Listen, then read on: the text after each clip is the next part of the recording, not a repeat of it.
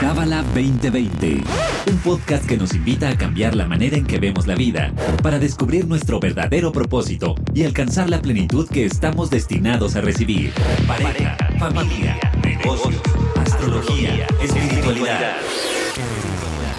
Escúchanos semanalmente para saber cómo aplicar esta sabiduría universal en tu día a día. Bienvenido, bienvenida a Kabbalah 2020. Yo soy Bianca Pescador. Quiero mandar un saludo primero que nada a Paraguay. Y ahora sí, está con nosotros Bacheva Merón.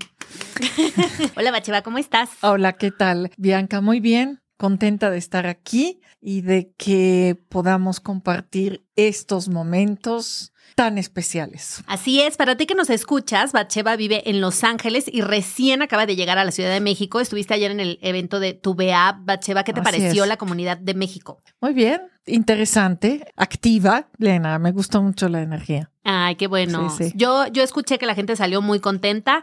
Y para ti que nos escuchas, este episodio, honestamente, no sé si lo voy a subir hoy o mañana, pero algún día de estos. Y el martes fue tu Beab, fue un evento precioso. La verdad, siento que en general todos salimos muy contentos. Y nos gustó mucho tu plática, Bacheva. Muchas gracias. Gracias. Y bueno, ¿qué nos trae ahora al tema del podcast? Resultó ser que el jueves pasado fue un día especial, vamos a ponerlo así, porque de repente era como muy negativo, muy negativo, y luego fue como muy positivo, muy positivo. O sea, fue como, Lo que es realmente ese día es toda la oscuridad y toda la luz al mismo tiempo. qué cañón, ¿no? Y eso, ay, ya me ando golpeando. Eso platicábamos que sucede también con las personas, ¿no? Que entre más luz, pues más oscuridad. Y bueno, no estamos hablando de la misma persona que revela las dos energías, pero explícanos, Bacheva, desde la Kabbalah, ¿qué es una ilula? Porque sé que fue como el fin de las tres semanas negativas de cáncer y que coincidió, o más bien como que Karen eligió Exacto. elevarse ese día. A esto se le conoce como la ilula. ¿Qué significa? Y por qué es importante. Porque en la Kabbalah, digamos, el día en el que trasciende o se eleva un alma es un día como de celebración. Bueno, la Ilula, Ilula quiere decir el aniversario, el aniversario de muerte, ¿ok? El aniversario del día en que la persona salió del plano físico y entró, empezó su transición al plano espiritual. Ahora, ¿por qué es tan importante? Porque el aniversario es el día cuando una persona sale del plano físico, es decir, la parte espiritual, el alma, deja el cuerpo. En ese día se revela toda la luz, toda la energía que la persona, estamos hablando de personas de conciencia elevada, ¿ok?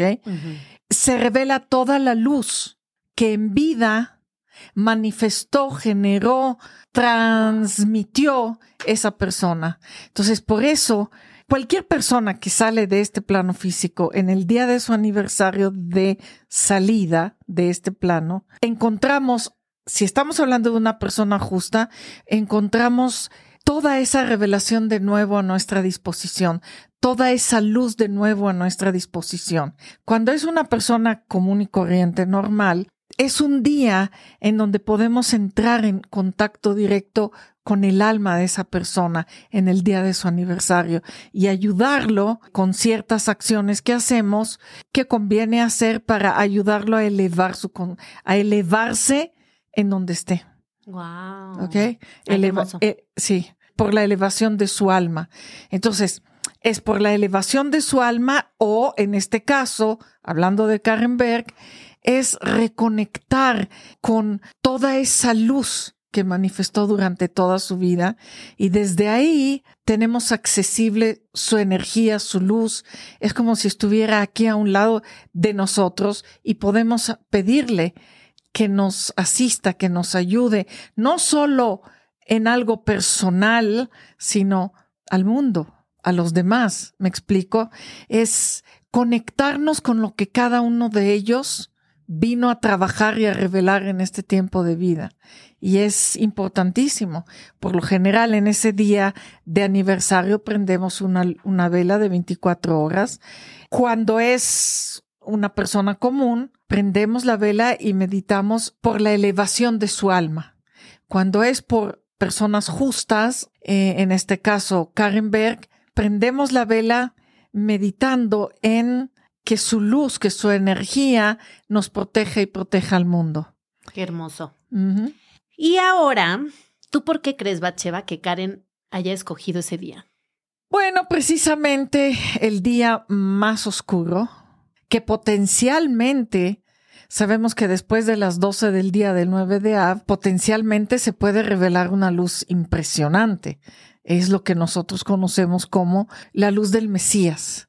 El Mesías es el mundo sin caos, sin sufrimiento, sin dolor. Eh, la manifestación del árbol de la vida en este plano físico, del bien absoluto en este plano físico. Entonces, después de las 12 del día, el 9 de Ave, el punto más oscuro, ese día puede revelarse si es que nuestra conciencia eh, global estamos ya acercándonos o ya estamos haciendo el trabajo, se puede revelar ya esa luz. Ahora, Karen eligió ese día para transformar toda esa oscuridad en una luz poderosísima.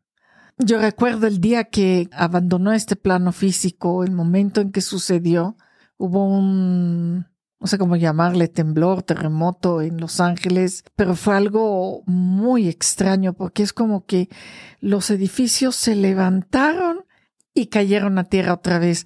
Hubo como un, era un ruido de una explosión, algo así muy fuerte, y en ese momento abandonó.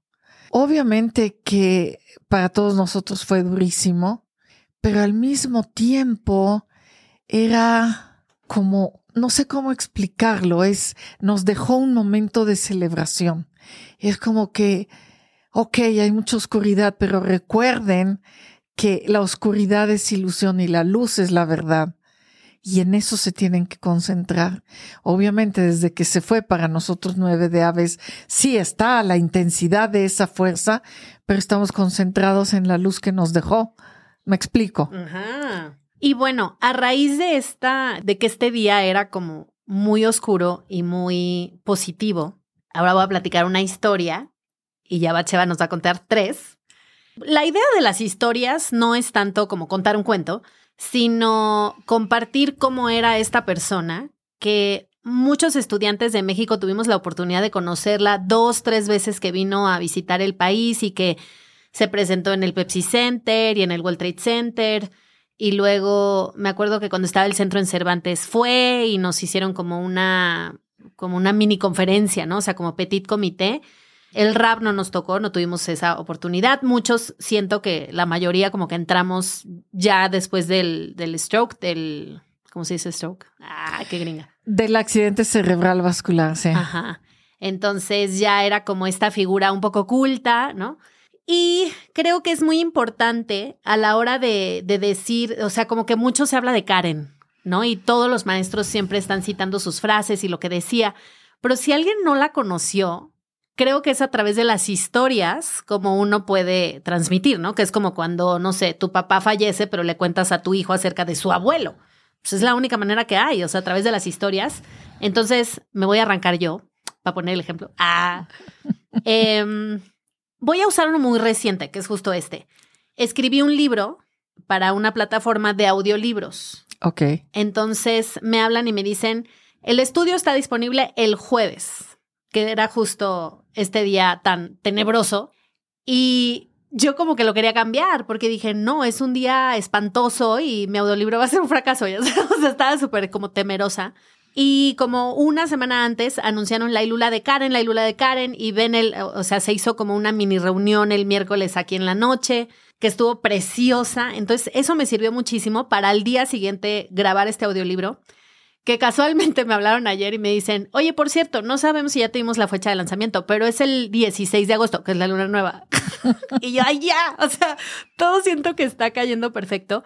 Y en el audiolibro yo menciono mucho esto, que no sería posible que yo, que soy en esta vida una mujer, que cuando empecé a estudiar Kabbalah tenía menos de 40 años, que no soy judía, que no soy nada elevada, o sea, no me ves y dices, ay Dios mío, ¿qué, qué zen es esta mujer? Pues la verdad es que no, soy bastante activa. Y mm, yo de verdad en el audiolibro grabándolo, yo decía, es que si no fuera por Karen, esto no existiría, o sea, esto no sería posible. Y algo que me ayuda a mí mucho es yo vengo como de un background muy, muy religioso, muy religioso, donde todo lo que tiene que ver con homosexualidad es malo, es terrible, es una desviación, es una enfermedad, fuchi fuchi, ¿no? Pero en la industria en la que yo me muevo, que es de belleza, pues imagínate, hay muchísimos, muchísimos, pues homosexuales, gays, bueno, de la, de la comunidad LGBT, y a mí me conflictuaba muchísimo. O sea, como que decía, no sé cómo tratarlos, o sea, sí como personas, pues, pero a la hora de la amistad, a la hora de, de digamos, hacer un juicio o una opinión o algo de qué opinas de, ¿no? Y los partidos y esta onda también lo del aborto, o sea, para mí era como conflictuante, o sea, no sabía qué opinar porque no sabía qué decir. Y cuando vino Karen, me acuerdo que le pregunté qué opinaba de que las parejas homosexuales adoptaran hijos. Lo primero que me gustó y que lo quiero agradecer al centro es que nunca ha habido filtros en las preguntas, o sea, como que no nos hicieron escribirlas y ver si Karen las quería responder o no, que eso yo como periodista lo valoro muchísimo porque me ha tocado entrevistar a, no sé, a Rihanna, Giselle Bunchen, Lady Gaga, que primero te super revisan las preguntas y pobre de ti las es una que no está en el script. O sea, hay castigos para la revista si uno lo hace. Entonces, eso para mí fue súper valioso. O sea, que nadie me dijo, a ver, tú qué vas a preguntar, a ver si lo puedes responder. ¿No? Eso, eso para mí fue pff, increíble por el lugar en donde yo vengo. Y, y, entonces yo toda conflictuada, porque además dije, es un tema súper delicado, me van a sacar del centro, ya sabes, van a decir, ¿está qué? ¿Por qué hace esa pregunta? De verdad, una Bianca temerosa. Y volteé a Karen y de verdad se cuenta que le hubiera preguntado qué hora es. Así es. O sea, la actitud cero hizo ojos, cero, o sea, como que se acomodó en la silla, nada, nada, literal, o sea, me volteó a ver. Y fue impresionante porque me dijo, si hay amor, no le veo nada de malo. Y yo, ¿qué? ¿Sabes? Esperaba una respuesta llena de juicios, llena de preceptos, lleno de Dios dijo que, porque la naturaleza. O sea, esperaba de verdad una respuesta llena de razones por las que esto es una enfermedad y está mal y que les pasa, ¿no? Bola de enfermos. O sea, realmente. A lo mejor en la cabala no hay pecado, pero esperaba todo lo que resumiera que era un pecado. Y me impresionó la actitud, me impresionó la respuesta y. Y me ayudó muchísimo en la vida. O sea, en la vida, como que veo cosas que mi cerebro mocho, así decimos en México, ¿no? Uh -huh. Lo muy religioso es como mi cerebro mocho dice, ¿qué están haciendo?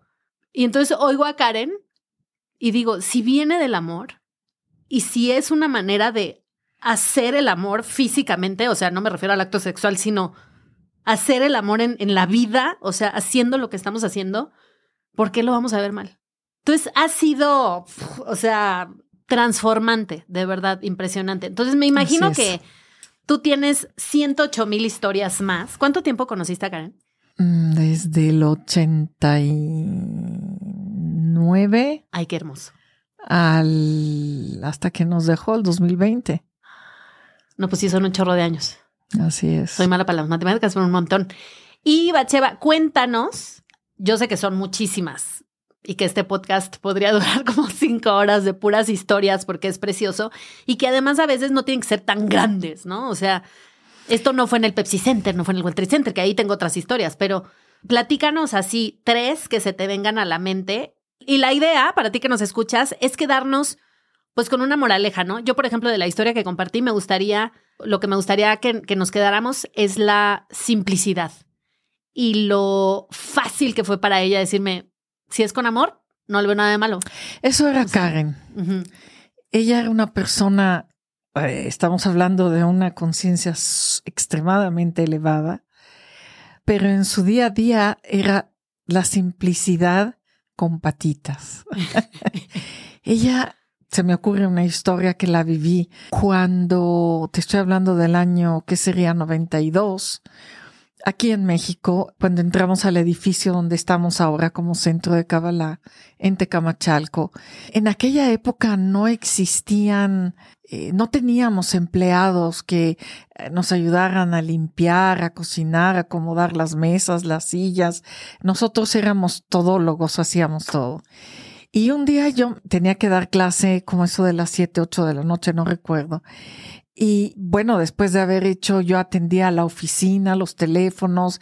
Ellos, el Rav y Karen estaban aquí en, en México. Les gustaba mucho, venían mucho a México. Y, y bueno, pues les hice eh, desayuno y almuerzo y atendí todo. Era una todóloga. Ya sabes que las mujeres podemos estar en todas partes al mismo tiempo. Sí.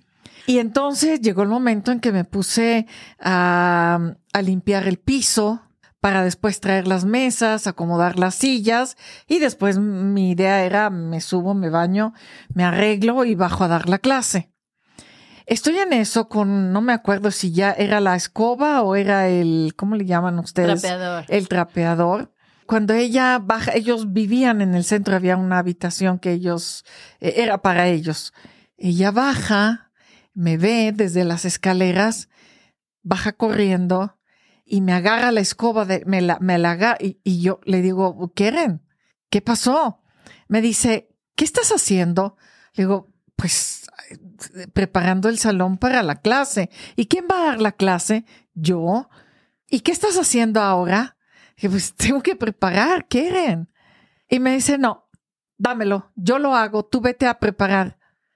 Y yo le digo, Keren, ¿cómo? No, de ninguna manera, no. Y ella, y ahí estamos forcejeando. Vete a preparar, ya. Yo termino de hacer las cosas aquí. Esa era Keren Berg. No le importaba nada, ella siempre estaba en ese, en esa conciencia de ocuparse de los demás. Y para él, si era necesario ponerse a barrer, a trapear, a, a cocinar, a, a- que nos pasó también un día cocinando eh, y estábamos con mucha prisa, ella vino, dijo, a ver, esto sí, esto no, vamos a hacer aquí, vamos a hacer allá. ¿Quieren? No, no, no, ¿qué quieren? Eh, simplicidad en todo lo que vivía y lo que hacía. Era con simpleza, no, nunca complejidad y películas y dramas y juicio, jamás. Qué precioso, me- porque en el mundo en el que vivimos, yo me fui a vivir a donde vivo ahorita porque el trabajo me quedaba a 12 minutos caminando. Obviamente caminando pues en flats, ¿no? O sea, o en tenis, no. En aquel entonces se usaban más los flats que los tenis, pero no en tacones, digamos. Entonces yo cuando llegaba a la oficina me cambiaba a tacones y ya subía al cuarto piso. Y una vez eh, mi entonces jefa me dijo que, que qué me pasaba, que yo no podía llegar en flats. O sea, que la gente me veía llegar a la oficina y yo así, pues yo no veo a nadie que me esté tomando fotos. O sea, como que decía, ¿quién soy yo? Ya sabes. Y que, y bueno, yo andaba en la ecobici ya desde entonces y me decía que, que no, o sea, que yo tenía que llegar a los eventos como si tuviera chofer privado, con un sueldo que nada que ver, ¿no? O sea, que no me alcanzaría, pero ni para medio Uber. Y todo era basado en el mundo de las apariencias, Así de la imagen, de entonces ya, ya veo yo a esta persona diciéndole a Karen, no, Karen, ¿cómo crees que la gente va a llegar y te va a ir trapeando? O sea, se va a caer tu estatus, se va a caer tu poder, se va a caer tu imagen de director espiritual del centro de Kabbalah. O sea, entonces, ¿qué seguridad tiene que tener uno para decir, yo puedo trapear y seguir siendo la directora espiritual del centro de Kabbalah? O sea, Y te voy a decir otra historia con Karen, que te lo va a explicar. Eh, esto fue en el año 2004, creo, unos días antes de Rosh Hashanah. Estoy en la oficina en Los Ángeles trabajando y ella para entrar a su oficina tenía que pasar por la oficina donde yo estaba. Entonces ella pasa, yo volteo y ella me dice así seria, ¿y qué estás haciendo? Y yo le contesto, trabajando. Y me hace, "Hmm, ok, y se va. Y yo me quedé, ¿qué? ¿Por qué me preguntó eso? Por, ok. Entonces dije, le voy a preguntar. Yo me levanto, voy a su oficina y le dije, Karen, en unos días es Rosh Hashanah. Y yo quiero saber qué tengo que cambiar. ¿En qué piensa Karen que yo necesito trabajar?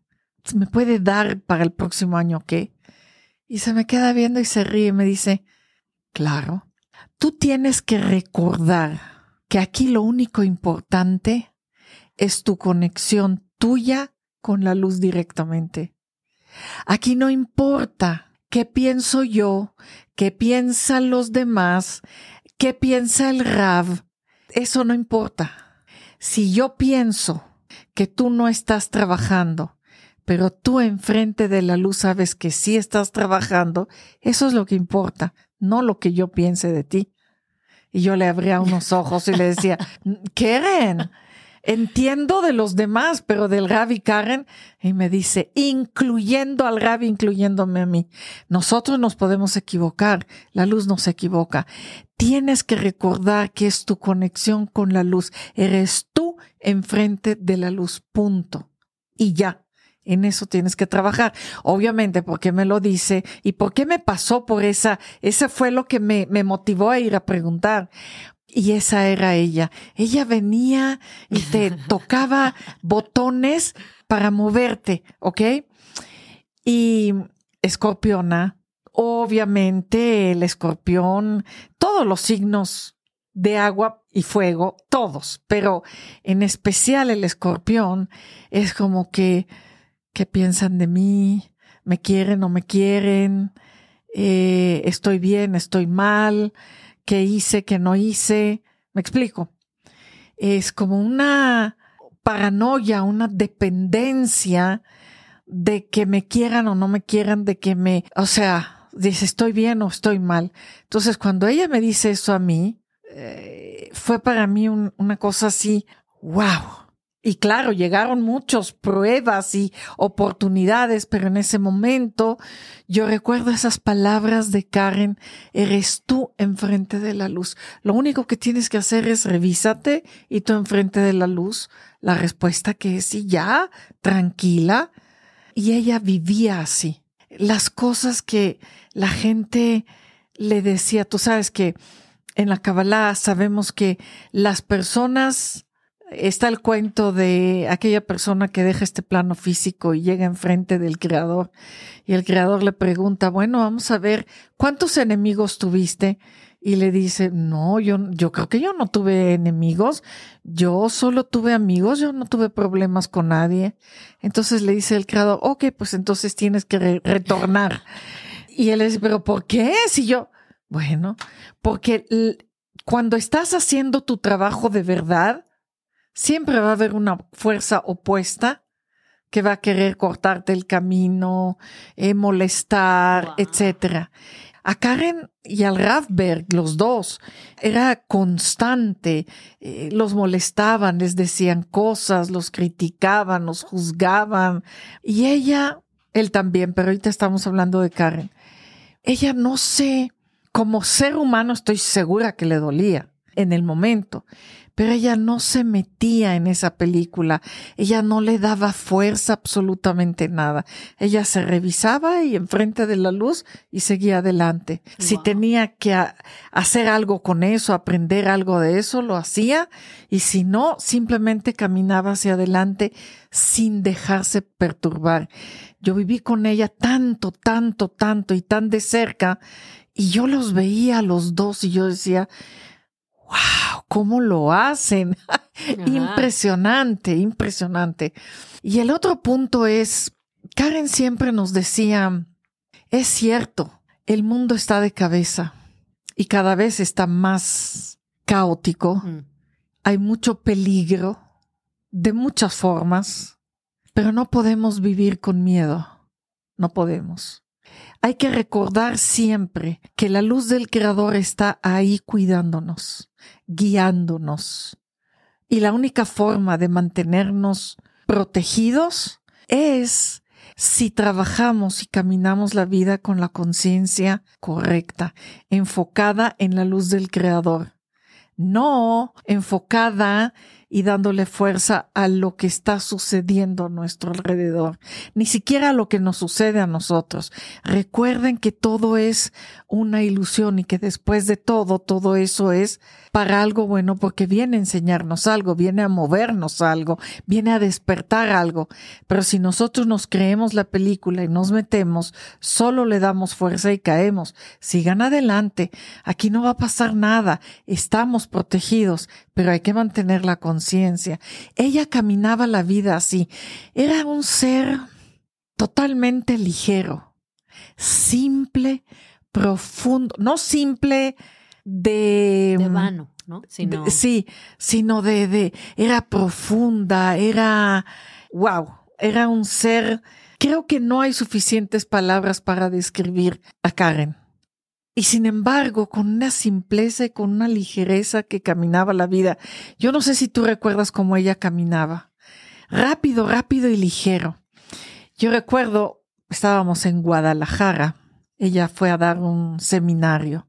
Entonces, en el seminario fueron mil personas y después teníamos otro salón con 200, cupo de 200 personas. Les estábamos dando, ¿cómo se llama eso? Eh, canapés. Canapés y ya sabes, eh, qué sé yo. Llega el mariachi Vargas de Tecalitlán. ok, sí, porque teníamos una luna conectada a eso. Y tenemos y le trajo eso y, bueno, aquello fue. Y la gente que firmando, eh, pidiéndole a Karen, firmanos el libro y el hilo rojo y la fotografía y, y era mucha gente. Y después de todo un día de que estuvo en entrevistas y en esto y en aquello. La verdad es que yo ya estaba con los pies, que ya no, el cuerpo, la cabeza, los pies, estaba cansadísima. Termina todo y yo pensaba, ¿cómo llego yo? La, voy a acompañar a su habitación. ¿Cómo llego con este cuerpo que ya no me da? Bueno, pues tengo que. Y yo recuerdo, ella se levanta de la silla donde estaba y empieza a caminar rápido, rápido, como si estuviera flotando. Y yo tuve que correr para alcanzarla. Me acuerdo que entramos a la habitación y empieza ella a cantar y empieza a decir, ¿y ahora qué vamos a hacer? ¿Qué sigue? Y yo dije, ¿qué, ¿qué sigue? A la cama, a dormir, porque a las cuatro venían por ella para ir al, al aeropuerto. Entonces le digo, Karen, a la cama, a dormir, ya, se acabó, hay que ir al aeropuerto muy temprano. Ay, de verdad. Bueno, ya la acomodé, le di su besito, buenas noches, y me fui a empacar, a hacer empacar, a guardar las cosas. De repente sale del cuarto. ¿Y qué más? ¿Y qué me dices? ¿Y qué hacemos? Le dije, Karen, a la cama. Y esa er, era incansable, esa mujer. Era como que no como. La parte física, la parte materia, no les afectaba. No se dejaban afectar. No por magia, simple y sencillamente no le daban fuerza. Me explico. No le da, si hacía calor o si hacía frío, o se habían comido o si no habían comido. Ellos ahí estaban. Yo recuerdo que muchas veces en las conexiones esas de de toda la noche despiertos. Uno, pues sí, nos parábamos, íbamos a tomar café, agua, una manzana para mantenernos despiertos. Y yo veía al Rab allá sentado en el escenario, enfrente de todos, tomando agua. No se levantaba al baño, no, siempre concentrado en lo que estaba haciendo. Y yo decía, bueno, ¿están hechos de chicle o de qué o sea, ambos eran así ellos no se dejaban controlar, pues no le daban fuerza. Mm. Estoy segura que estaba cansada, pero ella y así vivió su vida, así nos transmitió vivir la vida con ligereza, con simplicidad y con mucha bondad. En los últimos años de su vida pasó por cosas muy fuertes. Eh, muy dolorosas y mucha gente la atacó eh, muy feo. Y yo me acuerdo que yo venía y le decía, Karen, es que hay que hacer algo. Ya, hay que pagar esto. Y ella un día se me quedó viendo con una bondad y me dice, Bacheva, hablando de una persona en específico, Bacheva, ¿y si es su última oportunidad? ¿Quieres quitársela? Hablando de una persona que estaba le dieron muchas oportunidades, pero era una persona muy negativa, que nos hacía muchos problemas. Pero a ella lo que le importaba era que esa persona aprovechara la oportunidad que, que le estaban dando para retomar su camino y cambiar. Y yo la veía y decía, bueno, sí, ¿le quieres quitar la oportunidad? No, obvio. Bueno, entonces sigamos. Esa era Karen Berga en todos los sentidos. Y yo sé que han dicho muchas cosas de ellos. Yo personalmente, ellos vivieron muchos años sin nada propio. en Queens, la casa del Rab, y si tú la ves de afuera, wow, algo muy grande. Sí, pero eso era el centro de Kabbalah. De ellos, de ellos era el último piso, la habitación donde dormían, una oficina. Esa era su, ni siquiera la cocina, comedor, nada. La cocina estaba en el basement, en el, ¿cómo se dice basement? En, Sótano. En el sótano. Y eso era de todos. Ahí estábamos constantemente todos nosotros. Enfrente, en el último piso, enfrente de su habitación, estaban oficinas. O sea, y nosotros subíamos y bajábamos. No tenían ninguna privacidad. Y así vivieron muchos años. En Los Ángeles, cuando entramos al edificio donde estamos hasta el día de hoy, arreglamos una habitación. Y en esa habitación tenía un escritorio y era su oficina del Rab o de Karen, depende de quién era en ese momento. Y, y su baño y su closet y se acabó. Esa era su casa. Y nosotros todo el día pasando por ahí, ruido, etcétera. Hubo un momento en que algunos estudiantes muy cercanos a ellos dijeron vamos a reunir y vamos a comprarles una casita, algo. No pueden seguir, o sea, es injusto que vivan las personas que nos están abriendo la puerta, que nos cambian la vida y, están viviendo así sin quejarse, sin nada. Ellos eran felices. Bueno, pues entonces les compraron una casita muy cerca del centro, a una cuadra. Una casita, una habitación, su baño, su closet, piso de abajo, la sala, el comedor, una oficina y ya. Y me tocó a mí amueblarla y comprar las cositas y ponérselas fixfux. El día que los llevo para que entren ya, nunca se me va a olvidar. Ellos entran, ven, wow. Y me acuerdo, Karen subía y bajaba, entra a la cocina que nunca tuvo, entra a la cocina y se queda viendo, abre las llaves, abre el, el refrigerador, abre, cierra, abre, cierra, dice, wow, Bacheva, esta cocina, ahora tengo una cocina, yo me puedo hacer un huevo, yo puedo esto, wow, con una apreciación, con no entraron, ay, bueno, sí, ok, gracias. Eh, no, no era, wow, gracias, gracias. El Raf también. Yo me quedé impresionada. Yo decía, no puede ser, o sea, porque no era nada del otro mundo. Era sencillo. Y lo disfrutaban absolutamente todo. Muchas veces me tocó ir por Karen en la mañana. Entonces yo le preparaba su desayuno, preparaba algo para el rab, algo muy sencillo, cafecito, qué sé yo.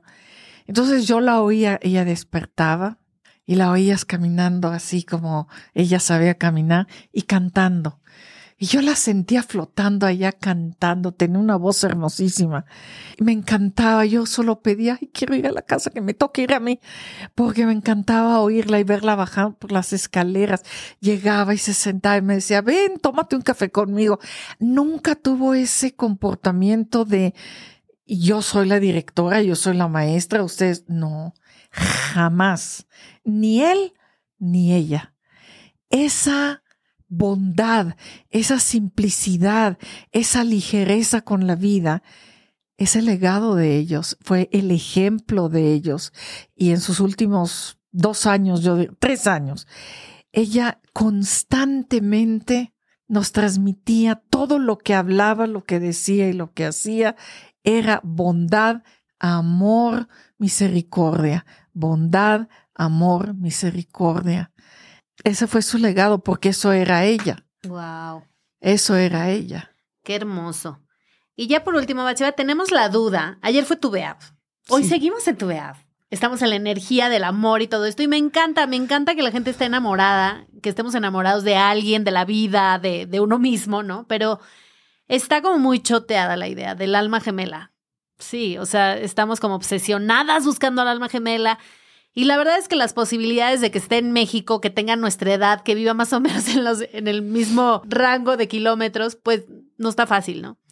Y ayer me gustó mucho que tú decías el alma gemela o la pareja que nos toca. Así es. Entonces, háblanos un poquito acerca de esto, porque a mí me llamó mucho la atención cuando me dijeron, Karen no era lo que el rap hubiese deseado, querido, en una lista, ya sabes, de quiero que sea así asado.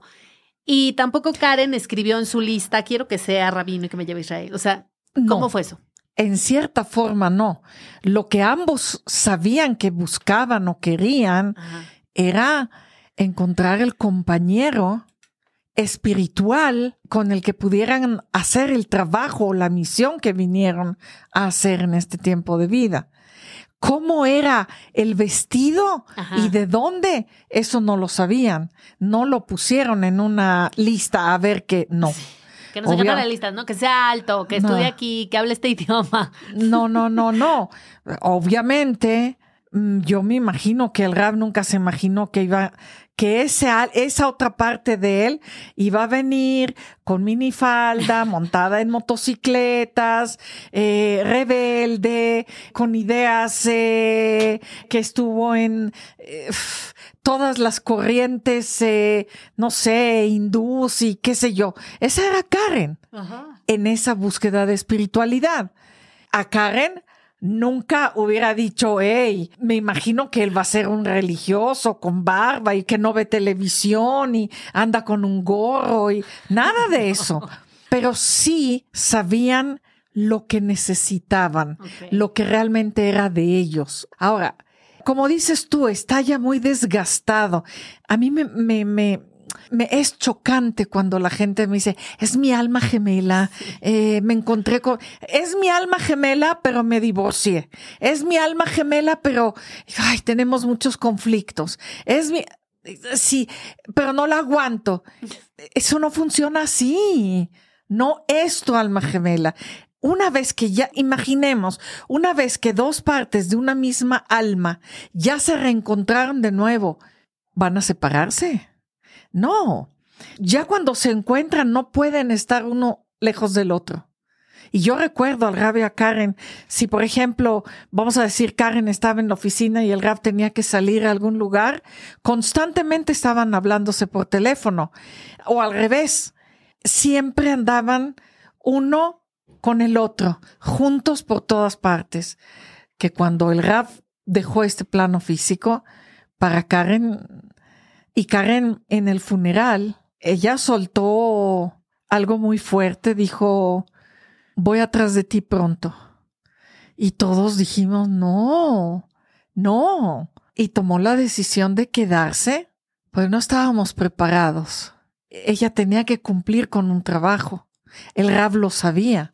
Ella tenía que terminar un trabajo y su trabajo era abrir el corazón, unir cerebro con corazón, intelecto con corazón. No puede ser solo corazón y no puede ser solo intelecto. Hay que unir y balancear con equilibrio. Y eso fue lo que Karen hizo en estos últimos siete años. Toda la sabiduría y todo el conocimiento y toda la maravilla, conectarla al corazón, porque si no está ahí, no sirve de nada. Y fueron siete años muy duros para Karen sin el Rab. Si para mí y para nosotros es tan duro todavía pensar que él ya no está aquí, como debe haber sido para Karen. Horror. Pero ella siempre con amor y con dulzura. Entonces, ¿qué es eso que sentimos cuando veo a la persona? Es que lo sentí, lo es la conexión de alma a alma y ya venimos caminando con esa misma alma varios tiempos de vida. Mm. Y aquí nos dieron otra oportunidad de venir a terminar el trabajo juntos. La Kabbalah nos dice, antes de llegar a este mundo físico, el Creador designa quién va a ser la pareja para él o para ella, quién va a ser la pareja. Me explico. Entonces, cuando uno está en la búsqueda, sí, lo ideal es encontrar a mi alma gemela. Y yo no tengo por qué bajarle a eso. Yo siempre digo, yo quiero el Rolls Royce, yo no quiero el Volkswagen. Yo quiero todo, más. Ajá. Pero, más que nada, quiero lo que la luz quiere para mí. Me explico. Entonces, sí, luz, Dios, si ya estamos listos, mi alma gemela y yo para reencontrarnos, ayúdanos por favor que se dé. Pero si todavía no estamos listos, hay una pareja por la que yo vine a este mundo físico Mm. ayúdame a encontrarla, ayúdanos a, a, estar listos para encontrarnos. ¿Por qué? Porque juntos vamos a hacer el trabajo uno con el otro y vamos a hacer el trabajo que venimos a completar en este plano físico, en este tiempo de vida. No quiero perder tiempo. Ayúdame a encontrar lo que tú quieres para mí. No, no me hagas caso. Yo te voy a preguntar, oye, este príncipe azul me llegó. ¿Es? Si es, ayúdanos Ajá. a que lo veamos, a que sepamos conectarnos, relacionarnos. Pero si no es, quítalo. Quítalo, no quiero perder el tiempo. Solo quiero al que tú me has designado. Punto. Y cuando uno está suelto y abierto a eso, llega la persona correcta. Ahora, hay algo que tenemos que entender. Una relación de pareja no va a ser color de rosa y el enamoramiento y wow, las campanitas y las mariposas. No, es trabajo. Pero es un trabajo bellísimo, porque es un trabajo para crecer, para mejorar ambos. Yo quiero ayudarte a que mejores por ti, no por mí. Por mí yo ya te acepto como eres, con lo bueno y con lo que no es tan bueno. Yo te acepto completo. Ahora, sí, estoy aquí para ayudarte a que seas mejor como tú estás ahí para ayudarme a ser mejor yo. Tenemos que crecer y por eso vienen esos procesos entre los dos, pero es para crecer, no es para destruirnos, no claro. es para lastimarnos, no es para alejarnos, me explico, pero eso es cuando es con una relación verdadera, almas gemelas y, y, y se la pasan peleando, eso no pasa. Claro. Sí hay situaciones, entre el Rab y Karen había situaciones, no siempre estaban de acuerdo el uno con el otro, y los dos eran muy fuertes, pero crecían. Era con una conciencia proactiva positiva, no era desde el deseo de recibir para sí mismo. Ahí está la diferencia. Era desde el alma de cada uno, no desde el ego de cada uno. ¿Me explico? Sí, qué hermoso. Y que ayer que nos decían eso, ¿no? Que si uno se expresa desde el alma, uno va a poder hablar con el alma del otro. Así es. Y lo contrario, si yo solo estoy cuidando mi imagen y cómo me veo, y si estoy perfecta, y si la ceja, y bueno, pues así voy a conectar, ¿no? Y así va a estar así mi es. conexión y mi relación y, y, todo. Pues muchas gracias, Bacheva. ¿Algo más que tú quieras agregar? Nada, pues que aprovechemos la oportunidad que nos dan en cada 15 de Av. Claro, ya cuando ustedes escuchen esto ya pasó el día, pero siempre vamos a tener la posibilidad de reconectar con la conciencia profunda, de buscar nuestra alma, de conectar con nuestra verdadera esencia, que es mi alma soy yo de verdad. Todo lo demás por fuera es momentáneo, de vida a vida va cambiando, pero yo realmente soy mi alma.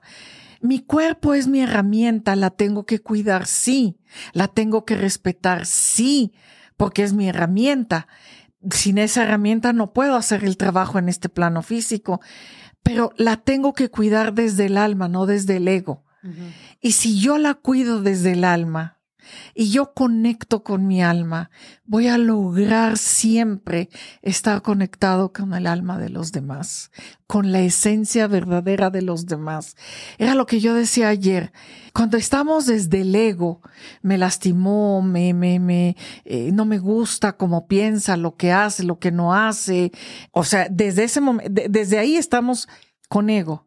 Y lo único que voy a conectar es el ego del otro. Y lo único que voy a activar es el ego del otro. Y ahí viene toda esa fragmentación entre nosotros y no podemos seguir fragmentando. No, no podemos. El mundo está de cabeza. En un momento dado la luz se va a revelar y todo va a cambiar y vamos a tener un mundo maravilloso.